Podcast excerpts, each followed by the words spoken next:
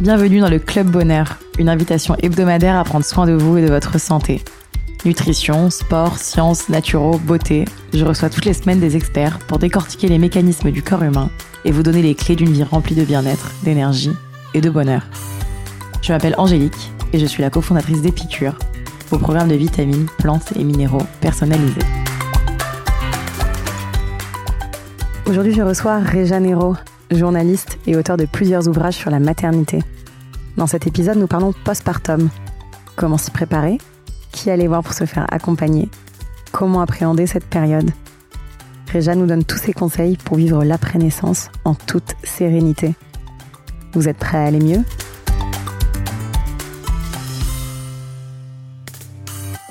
Salut Réjeanne Bonjour Angélique Merci beaucoup d'être avec nous dans cet épisode du Club Bonheur. Merci à toi. Pour te présenter euh, rapidement, tu es journaliste depuis tes 18 ans et explore les thèmes du vivre ensemble, de l'identité et de la connaissance de soi. Mhm. Ton engagement sur les questions de diversité a notamment été récompensé à l'ONU en 2009. Mm. En septembre est sorti ton premier livre intitulé Postpartum. Ah, C'est pas le premier. Ah, c'est pas le premier. Ben voilà. Sur la maternité, c'est le troisième. Mm. Bah voilà, bah Postpartum, Parole des mères pour en finir avec les tabous, aux éditions Le Duc. Mm. Ce recueil de témoignages permet d'enfin lever les tabous sur le postpartum. Et on te reçoit cette semaine, du coup, pour parler de ce livre Ouais. et, de par- et pour en parler euh, de, tout et de tous les tabous autour euh, du postpartum, qui est encore une période euh, qui peut être assez mal vécue par de nombreuses femmes. Oui, parce que méconnu, parce que justement, il y a une parole qui reste encore euh, très discrète. Ah, ça change, hein, mais le livre participe à cette, à cette prise de voix, on va dire ça comme ça. Génial. Est-ce que déjà tu peux nous en dire un peu plus sur ce qui se passe après avoir donné euh, naissance? Alors, alors, il se passe la chose la plus naturelle du monde. hein. on devient parent, on fait connaissance, on, on découvre une part de notre être euh, qui nous était totalement inconnue, c'est-à-dire notre identité de papa ou de maman. Euh, on est grosso modo briefé que on va avoir être en, en manque de sommeil, mais on, on sait que après tout, euh, il y a des milliards d'hommes et de femmes qui deviennent parents euh, depuis la nuit des temps et que ça doit pas, ça fait, ça fait aussi partie de notre identité d'être humain. Sauf que euh, on se rend compte souvent que le fait de ne pas savoir faire, le fait d'être dans cet état de fragilité émotionnelle, le fait que ça vienne tellement bousculer nos habitudes de vie, est en fait beaucoup plus déstabilisant que ce qu'on en imagine. Et c'est et c'est ça le postpartum, c'est-à-dire c'est les premières semaines de de vie avec l'enfant. C'est une période assez difficile à, à définir en termes de jours ou de semaines parce que c'est très variable d'une famille à une autre, d'une femme à une autre. Mais c'est les, on dit les six premières semaines, ça peut être davantage, ça peut être jusqu'à les, on a un an de l'enfant et on sait aujourd'hui que grosso modo pour qu'une famille se stabilise comme une nouvelle entité, il faut deux ou trois ans. Donc ça peut être jusqu'à ça. C'est-à-dire comment, avec l'arrivée d'un enfant, tout le système doit se réorganiser et qu'est-ce que ça vient bousculer en nous? Et comment on peut ou on doit demander de l'aide? Aujourd'hui en France, 15 à 40% des femmes euh, souffrent de dépression postpartum, ce qui est important, ce qui fait quasiment euh, entre plus d'une à quasiment euh, ouais, 4 femmes euh, sur 10. Euh, Est-ce que tu peux nous expliquer ce que c'est que cette dépression Mm. et en tout cas quels en sont les, les symptômes? Ouais. Alors c'est vrai que la fourchette de 15 à 40% elle est un peu bizarre parce que c'est alors il y a ce- il y a la, la vraie dépression postpartum, on va dire ça comme ça, euh, celle qui a les, les, les signes les plus sévères d'une dépression et notamment euh, donc une, une maman qui est très mal à l'aise avec sa maternité, qui n'y arrive pas, qui est à bout physiquement, qui est à bout émotionnellement, qui et qui du coup est en a du mal à créer le lien avec sa propre maternité et parfois à créer le lien avec son enfant.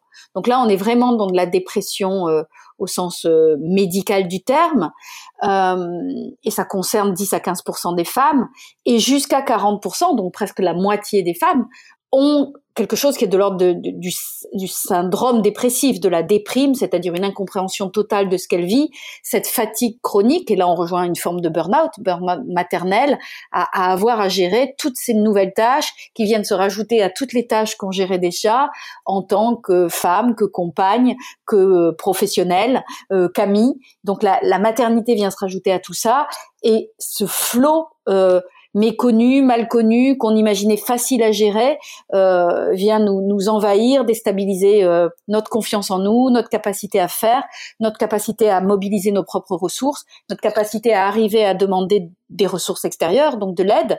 Et, et dans ce maelstrom, les femmes pleurent, les femmes se renferment, les femmes s'épuisent, et, et, et, ça et ça peut durer longtemps si c'est pas compris, déminé, expliqué et, et, pris en charge. C'est pour ça que ce livre il est il est sur la prise de parole, mais il est aussi beaucoup sur l'interrogation de qu'est-ce que ça veut dire prendre soin.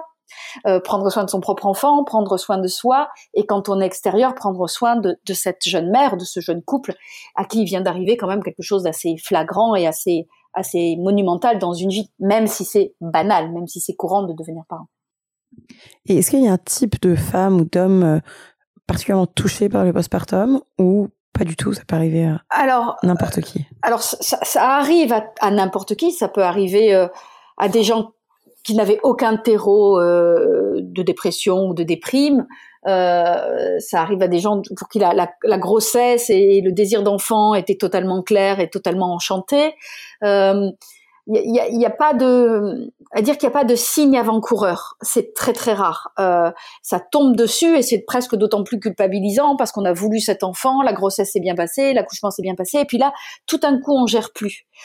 Euh, en revanche, ce qu'on arrive à voir, c'est qu'il y a un terrain sociétal qui est au-delà de la femme ou du couple lui-même, c'est-à-dire que souvent, c'est ça se passe euh, plus plus volontiers, on va dire ça comme ça, dans les grandes villes, là où les jeunes couples sont quand même assez isolés de leur famille, de leurs amis qui sont débordés. Nos parents euh, sont devenus sont soit encore en activité quand l'enfant naît, soit déjà âgés, donc assez peu euh, enclins euh, à être là pour pour seconder les jeunes parents. la famille habite loin, donc on, les psychologues disent quand même que que ce que cette jeune femme d'une trentaine d'années qui a déjà sa carrière derrière elle, euh, qui a montré qu'elle était compétente, qu'elle était performante, elle a elle a réussi ses études, elle a réussi sa vie professionnelle, elle a un super couple. Euh, et là, elle se retrouve toute seule, isolée, dans des milieux quand même assez individualistes et avec une incompétence qui est assez nouveau dans sa manière de de, de saisir son quotidien et que c'est un terreau assez fort à, la à l'effondrement. Euh, parce que là, ça vient toucher quelque chose sur lequel on n'a pas prise. Et c'est vrai aussi sur, euh, je dis souvent, comme mon premier bouquin était plutôt autour de, de l'infécondité et de la, euh, de la difficulté à devenir mère au, tout départ, c'est-à-dire euh, quand la conception n'arrive pas. Et je dis souvent que la vie, ça se veut pas, ça s'accueille. Et, là, c'est un peu pareil, c'est-à-dire qu'un enfant, on a des tas d'idées sur la manière dont on, veut l'éduquer, qu'est-ce qu'on va faire pour lui. On a décidé qu'on allait l'allaiter, on a décidé qu'on allait faire ceci, on a décidé qu'on allait faire ça. Et une fois l'enfant dans les bras, c'est pas ça qui se passe. Et ça peut être extrêmement déstabilisant. Et euh, donc on s'en veut, donc euh, la, boucle infernale de, la, culpabilisation et de l'enfermement euh, commence. Mais donc il n'y a, pas de, de, sociotype particulier, il y a quand même des contextes sociaux qui favorisent les difficultés postpartum. Tu parles notamment, donc notamment lié à la dépression postpartum, mais à beaucoup d'autres tabous Mhm. autour du postpartum. Ouais. Lesquels sont-ils euh, en dehors effectivement du fait de pouvoir euh, donner euh, naissance, donner la vie et puis finalement ne pas réussir à connecter avec son enfant? Bah, les, tabous, ils sont en fait à, tous les niveaux. C'est-à-dire que quand on se retrouve à la maternité, que on découvre sidéré qu'on va soi-même devoir porter des couches, qu'on saigne encore, qu'on a encore des contractions, qu'il va falloir mettre des culottes à filet, que le ventre il est encore super gonflé, euh, qu'en fait on, se rend compte qu'on n'a jamais changé une couche et que un coup la il y a une aide, une puéricultrice qui nous dit qu'il faut donner le sein toutes les 40 minutes, 40 minutes, une autre à la demande, une autre toutes les 3 heures. Tout ça, c'est que des petits tabous, c'est-à-dire des choses auxquelles les femmes ne savaient pas. Et quand ça nous arrive, on dit ah, je dois être bizarre, ça doit être à moi, ça doit être moi qui ai un problème. Donc c'est physique, euh, c'est ah j'arrive pas à allaiter, est-ce que c'est moi qui suis une mauvaise mère? Alors que non, un allaitement, euh, c'est pas si simple à mettre en place pour beaucoup beaucoup de femmes. Euh, c'est tous ces mots physiques un peu dégueulasses dont personne ne parle, que beaucoup de femmes ont des hémorroïdes, que euh, parfois ça peut durer un peu longtemps. Enfin, c'est un peu des trucs d'égo, euh, dégueux qu'on nous vend pas du tout avec la maternité, mais qui sont la réalité d'une femme, d'une nouvelle maman. Autant on nous a préparé aux difficultés de la grossesse, mais juste une fois le bébé né, on se dit que ça va être merveilleux. Et, c'est pas ça qui se passe, ne serait-ce que physiquement. Donc c'est des tout petits tabous. quand les femmes disent ah mais, j'ai des hémorroïdes et que la copine dit ah bah ouais c'est normal moi aussi, on dit bah pourquoi personne me l'a dit avant? Ça se passe déjà là. Et puis après il y a effectivement le tabou émotionnel, c'est euh, en fait, j'y arrive pas, mais en fait, ça me plaît pas. Mais en fait, quand il est 6 heures du soir et que j'ai passé toute la journée avec mon môme hurlant, mais j'ai qu'une envie, c'est de, c'est de, de m'enfermer dans le noir toute seule. Tout ça, c'est et, et, et, si on le dit pas, si on n'a pas partagé avant, ni avec son conjoint, ni avec euh, un médecin, ni avec une sage-femme, ni avec une doula, ni avec ses copines, on se dit mais c'est quoi mon problème? Mais je, je suis une mauvaise mère. Alors que non, c'est hyper courant. Donc ça fait partie des tabous. Et puis il y a le tabou social de euh, euh, voilà, il faut que ma maternité soit idyllique, il faut que je montre une image de moi de la femme souriante euh, qui adore faire ça, alors que c'est pas forcément le cas.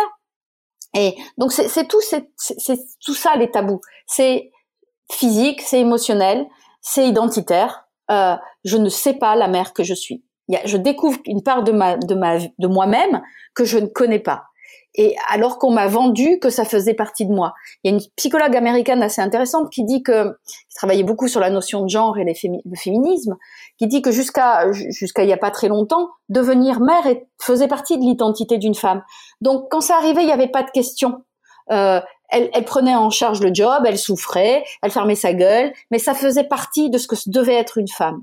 Aujourd'hui, on a le choix et, du coup, c'est génial d'avoir le choix de devenir mère quand on veut, si on veut, avec la personne qu'on veut. Euh, mais du coup, le choix euh, fait que ça, comme on a le choix, comme on fait le choix, on devrait assumer ce choix avec un grand sourire et, et pas de et pas de récrimination. Mais non, on peut faire le choix de devenir mère et se dire mais bon sang, euh, je souffre là et c'est pas simple et j'ai besoin d'aide. J'insiste sur la notion d'aide parce qu'elle est vraiment importante. Euh, arriver à, à, dire, parce qu'il y a le, le, corps social qui n'est plus aussi soutenant qu'il était traditionnellement, mais il y a aussi soi-même qui avons du mal à dire, là j'en peux plus, j'ai besoin d'aide, qui me fait à manger, qui me fait le ménage, qui me garde l'enfant de deux heures pour que je puisse souffler un peu.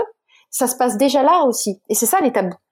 Oui, parce que finalement, euh, les tabous, ils viennent euh, déjà effectivement des femmes qui parlent peu. Mm-hmm. Euh, est-ce que c'est une injonction sociale que de devoir, euh, en tant que femme, euh, être toujours irréprochable, ou est-ce que c'est aussi une pudeur face à ces sujets-là Les deux, pas, je mais pense. Donc il y a effectivement les deux. Donc il y a mm. effectivement la femme qui partage pas, il y a effectivement le cercle social où j'imagine qu'avant et peut-être qu'il y avait une plus grande transmission avec les, mères, mm. les grands, mm. les grands-mères, etc. Exactement. Ouais. Puis il y a aussi le sujet effectivement du congé deuxième parent. Mm-hmm.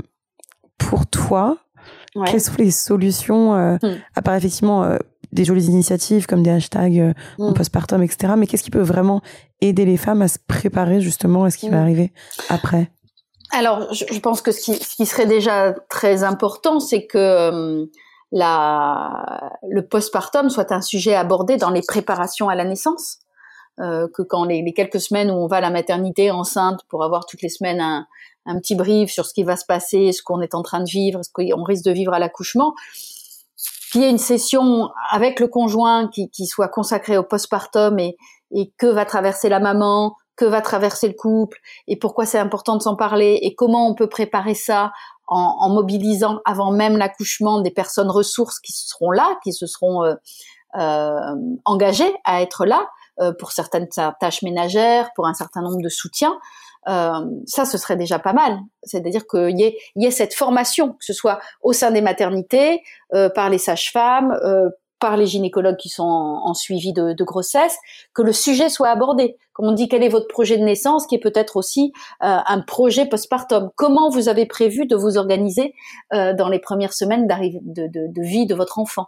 Ce serait déjà un, un bon jalon, c'est-à-dire qu'on on serait pas que Moi, je sais que quand j'ai commencé à avoir des, difficultés avec euh, avec l'allaitement la, ou que je, me rendais bien compte que que j'y arrivais pas, mais que je savais pas demander de l'aide.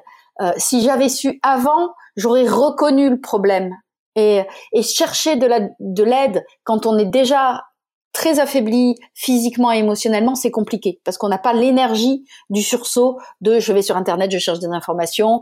Euh, donc c'est bien que ces sujets soient abordés avant la naissance pour que quand une difficulté pointe, si elle pointe, hein, c'est pas non plus le cas de tout le monde, euh, elle soit reconnue et que la maman, le couple, euh, ait sous le coude euh, euh, quelques numéros de téléphone, qu'elle sache qu'aller voir un psy ou qu'on demande l'aide d'un psychologue à ce moment-là, ça veut pas dire qu'on est malade, ça veut juste dire que euh, on a besoin d'aide aussi. Donc il y, y, a plein de choses à déculpabiliser selon moi et à expliquer et à poser comme impossible sans dramatiser avant même la naissance.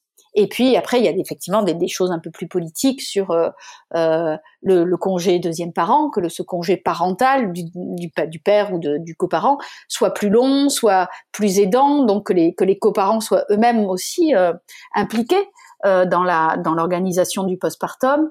Et puis euh, et puis peut-être que qu'il y ait des visites un peu plus régulières faites à la à la jeune maman, pas tant sur le, le, suivi biologique, mais aussi sur euh, son suivi de son statut émotionnel et psychologique.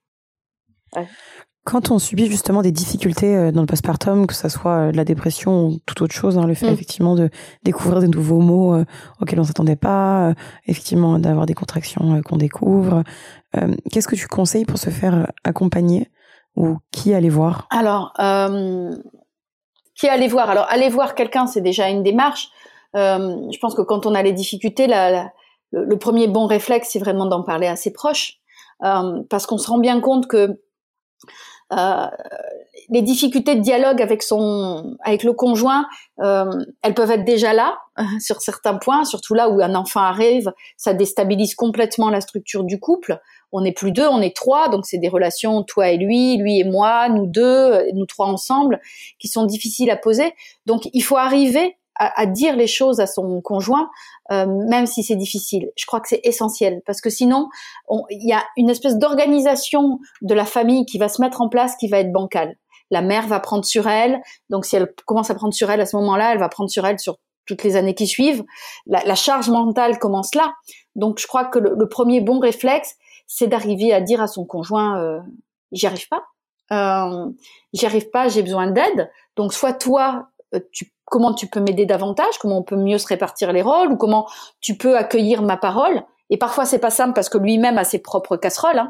La naissance d'un enfant, ça vient déstabiliser tout le monde, euh, y compris le papa. Donc si c'est pas ça, ça peut être euh, un proche si on en a un, une copine, mais que que cette parole soit déposée quelque part pour qu'elle soit entendue et qu'il puisse y avoir action derrière, euh, de dire euh, Bon bah ok, tu y arrives plus. Euh, moi je viens de faire un repas par semaine. Euh, J'appelle machine pour qu'elle prenne en charge un autre repas. Donc il y a un réseau de solidarité qui se met en place. Euh, c'est vraiment essentiel au début. Et puis après il y a des, après ça dépend son niveau de revenu. Aujourd'hui il y a les doulas qui, qui s'implantent de plus en plus en France. Elles commencent à être assez connues sur euh, l'aide qu'elles apportent pendant la grossesse et jusqu'à l'accouchement. Mais il existe aussi des doulas postnatales, donc qui peuvent être là justement très présente pendant les six premières semaines de la, après la naissance pour prendre soin de la maman, la masser, l'écouter, la réconforter, lui faire des encas, euh, s'occuper du ménage, euh, s'occuper de la tenue de la maison, euh, euh voilà, de tout ce dont la mère nécessiterait d'être déchargée pour que, comme dans les sociétés traditionnelles, les premières semaines de la maternité, elle les passe à se reposer physiquement, à récupérer de l'accouchement qui est quand même euh, c'est trop, enfin c'est traumatisant pour le corps, quoi. C'est pas traumatique forcément comme événement, ça dépend, mais ça peut l'être. Mais c'est quand même, c'est digne d'une opération. Il viendrait à personne après une opération du ventre euh, d'aller faire ses courses au supermarché euh, blindé de caddie, parce que le ventre est fragile. Mais c'est pareil pour une femme enceinte, enfin une nouvelle maman. Sauf qu'on le voit pas comme ça. On, a l'enfant est né, il faudrait qu'on refasse tout tout de suite de la même manière, quoi. Donc ah, et puis si c'est pas donc se faire aider, c'est d'abord ça, c'est son réseau, peut-être organiser une aide. Et si les, difficultés elles sont physiques, c'est une sage-femme. Si les difficultés sont émotionnelles, c'est un psychologue. Et il y, a des psychologues de plus en plus ouverts là-dessus. Et eux-mêmes devraient être formés davantage à ce que c'est que le postpartum. On n'est pas tout de suite sur des symptômes dépressifs, mais il y a cette déprime latente qu'il faut savoir identifier et traiter. Et euh, effectivement, euh, on en parlait tout à l'heure, un hashtag euh, est né sur les réseaux mm. sociaux, mmh. notamment sur Instagram, le hashtag mon mmh. postpartum, qui ah, il a, a été sensibilisé les médias, ouais. euh, effectivement, et, et, mmh. et beaucoup euh, affolé les réseaux sociaux. -hmm. Qu'est-ce que tu en penses? Est-ce que tu penses que effectivement Ah, mais je pense que ça a été essentiel. Ilana Weissman et ses, et ses comparses ont, ont, joué un rôle hyper important de d'ouverture de la parole. Donc, euh, Ilana est dans, est dans le livre, dans Postpartum, c'est une des femmes qui témoigne, et son témoignage est très beau. Euh, et sa prise de position a été, euh, a été exemplaire, parce que, et, moi j'ai beaucoup d'admiration, c'est vraiment une génération de femmes qui, sur plein de sujets, aujourd'hui, euh, posent une parole. Donc, il y a, y, a, y a tous ces réseaux, ces comptes sur Instagram de de, de, jeunes mamans qui partagent des histoires, qui partagent des conseils. Euh, il y en a de plus en plus. Je le vois avec la sortie du livre parce que euh, le, elle, elle, se le elle se relaie pour en parler. Euh, donc de ces témoignages-là, euh, d'autres témoignages naissent. Euh, déjà à la lecture du livre, il y a certaines femmes qui disent ah mais oui, mais je me suis reconnue dans à peu près tous les témoignages parce que dans chacun il y a quelque chose que j'ai vécu. Donc aujourd'hui, c'est prendre la parole dans les médias comme ça, puis dans ces nouveaux médias, c'est essentiel pour que ce soit lu. Après, une femme qui n'a jamais entendu parler ne va pas aller faire le, euh, ne va pas penser à aller regarder ces comptes-là. C'est pour ça qu'il faut continuer, et Ilana Weissman le fait, sur une prise de parole plus politique, pour que dans les institutions, ça rentre que dans l'institution médicale, le sujet soit abordé, euh, pour que n'importe quelle femme qui va avoir un enfant soit en contact euh, avec le sujet. Euh, donc, euh, donc il faut, il faut continuer à témoigner sur les réseaux sociaux. Il faut continuer à faire des livres. Il faudrait peut-être qu'il y ait une magnifique œuvre de fiction, un film hyper touchant, euh, qui vienne mettre ça sur le sujet, parce que là, on serait vraiment sur sur un objet grand public qui, qui, qui, viendrait nourrir une prise de parole qui ne soit pas que euh, sous forme d'essai ou sous forme de, de, de, point de vue d'expert finalement. Je sais pas si tu vois ce que je veux dire, mais c'est un, un, sujet de nos vies de femmes euh, dont il faut s'emparer euh, pour faire œuvre en fait. Hmm. Et est-ce que tu as des conseils aussi pour pour le conjoint hmm. que ce soit un homme ou une femme qui accompagne la femme, la jeune maman, hmm. justement dans ces moments-là, parce que souvent, je sais que ça peut être compliqué pour la deuxième personne. Bien sûr, ouais. Euh, qui vit aussi l'arrivée d'un enfant, mais mm. qui ne l'a pas euh, mm. porté, qui n'a pas les symptômes physiques. Mm.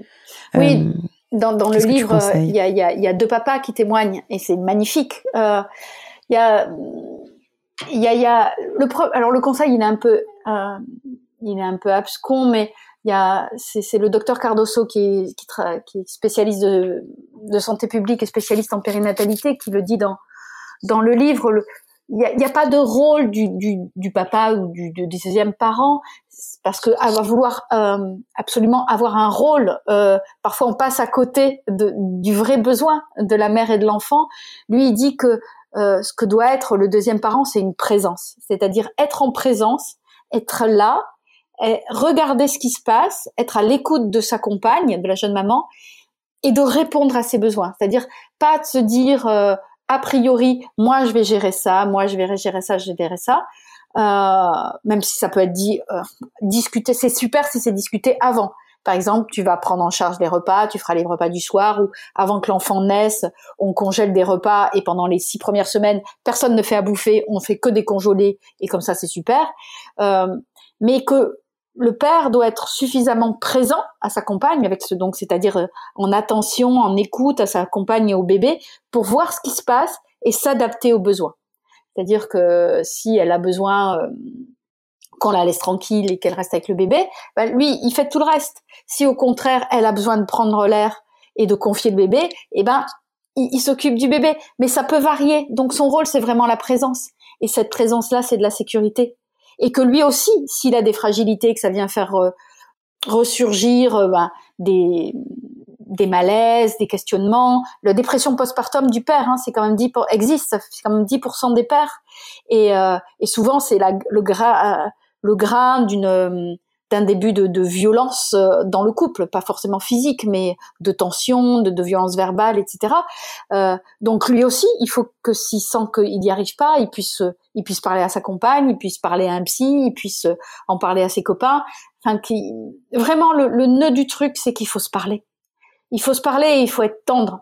Euh, il y a très vite euh, possibilité, quand on est envahi par un enfant, euh, de, de donner toute la priorité à ça et de et, que les dialogues ne soient plus euh, est-ce que tu as changé la couche, etc. Et de se poser et de dire à, sa compagne c'est quand même fabuleux ce que tu viens de faire, ou de dire mais ok t'as pas encore perdu tes kilos mais que je t'aime. Euh, c'est des petites choses euh, qui peuvent sembler complètement banales, elle le sait déjà, et puis je vais pas lui dire parce qu'en fait je le pense pas vraiment. C'est pas grave si la femme dans cet état émotionnel de fragilité, de porosité, de d'ouverture à tout, puisque elle ne peut prendre ce rôle de maman que si elle est complètement ouverte à ce nouvel être dont elle va devoir prendre soin. Et eh ben le, coparent c'est aussi son rôle d'être d'être soutenant par des mots qui viennent nourrir la femme et pas seulement la mère. Tu vois ce que je veux dire?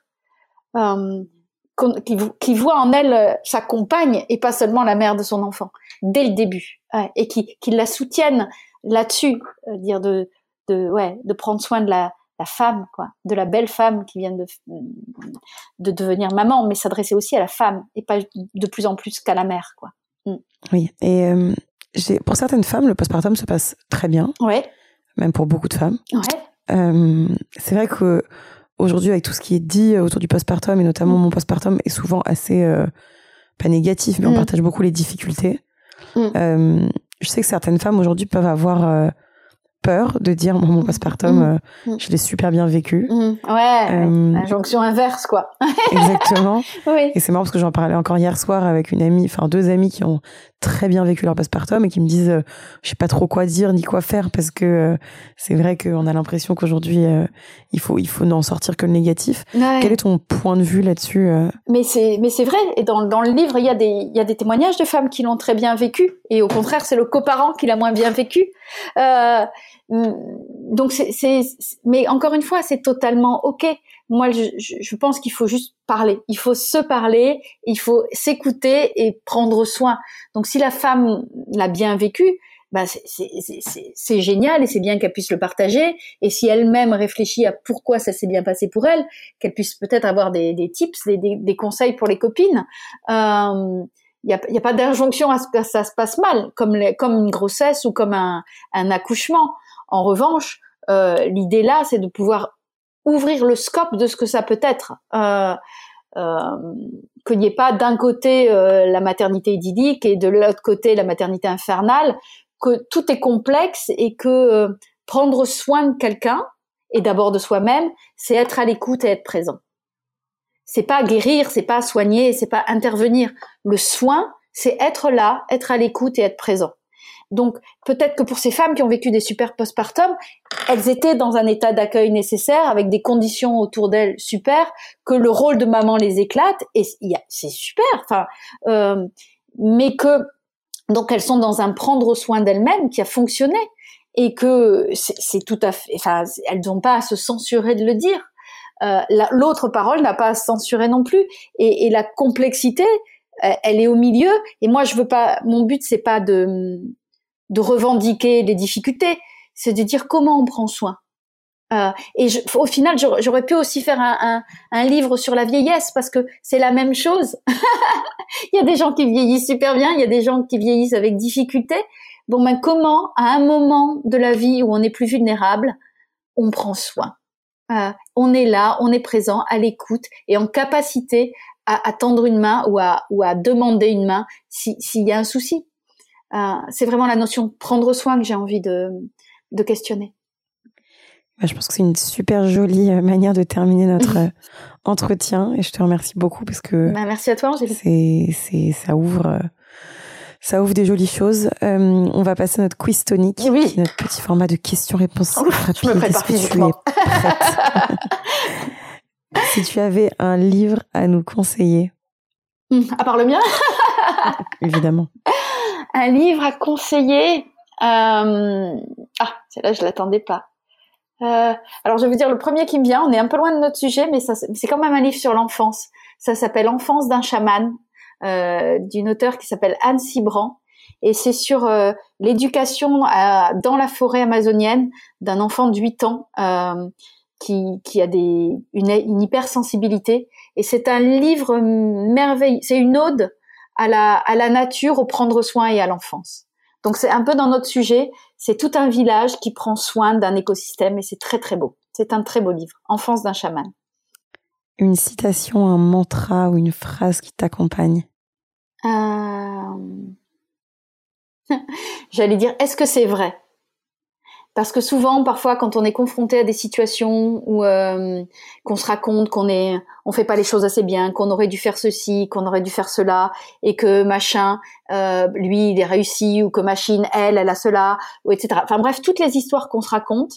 Moi, mon mantra, quand j'ai ce genre d'idées qui tournent dans la tête, je le stoppe en me disant est-ce que c'est vrai? Est-ce que c'est vrai? Est-ce que c'est vrai? Et on se rend compte qu'en fait, c'est que des histoires que se rencontre notre mental et qu'à un moment, euh, en fait, on n'en sait rien et que c'est super de se foutre la paix parce qu'on ne sait pas. un rituel qui t'accompagne au quotidien euh, J'allume euh, une bougie et un bâton d'encens quand je rentre chez moi le soir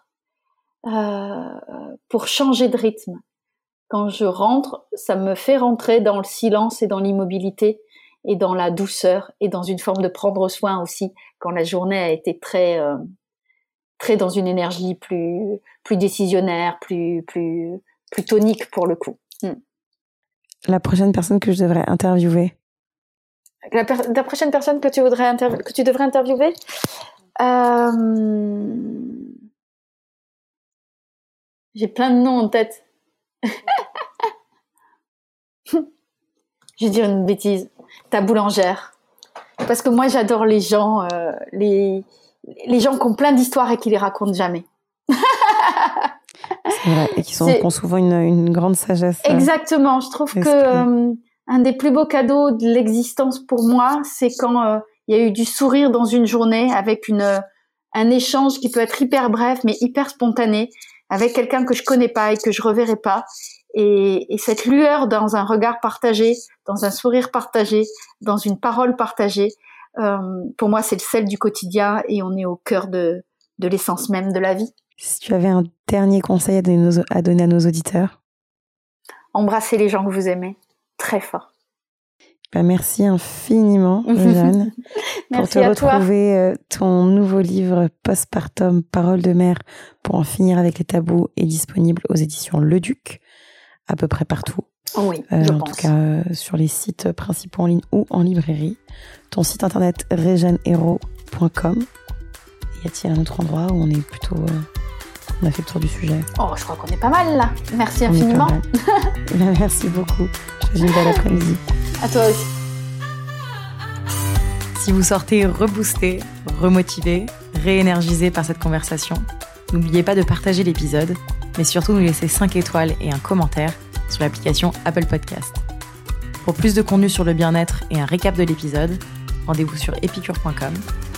Et si vous avez des questions à poser à nos invités, on se retrouve sur notre compte Instagram, épicure. À la semaine prochaine!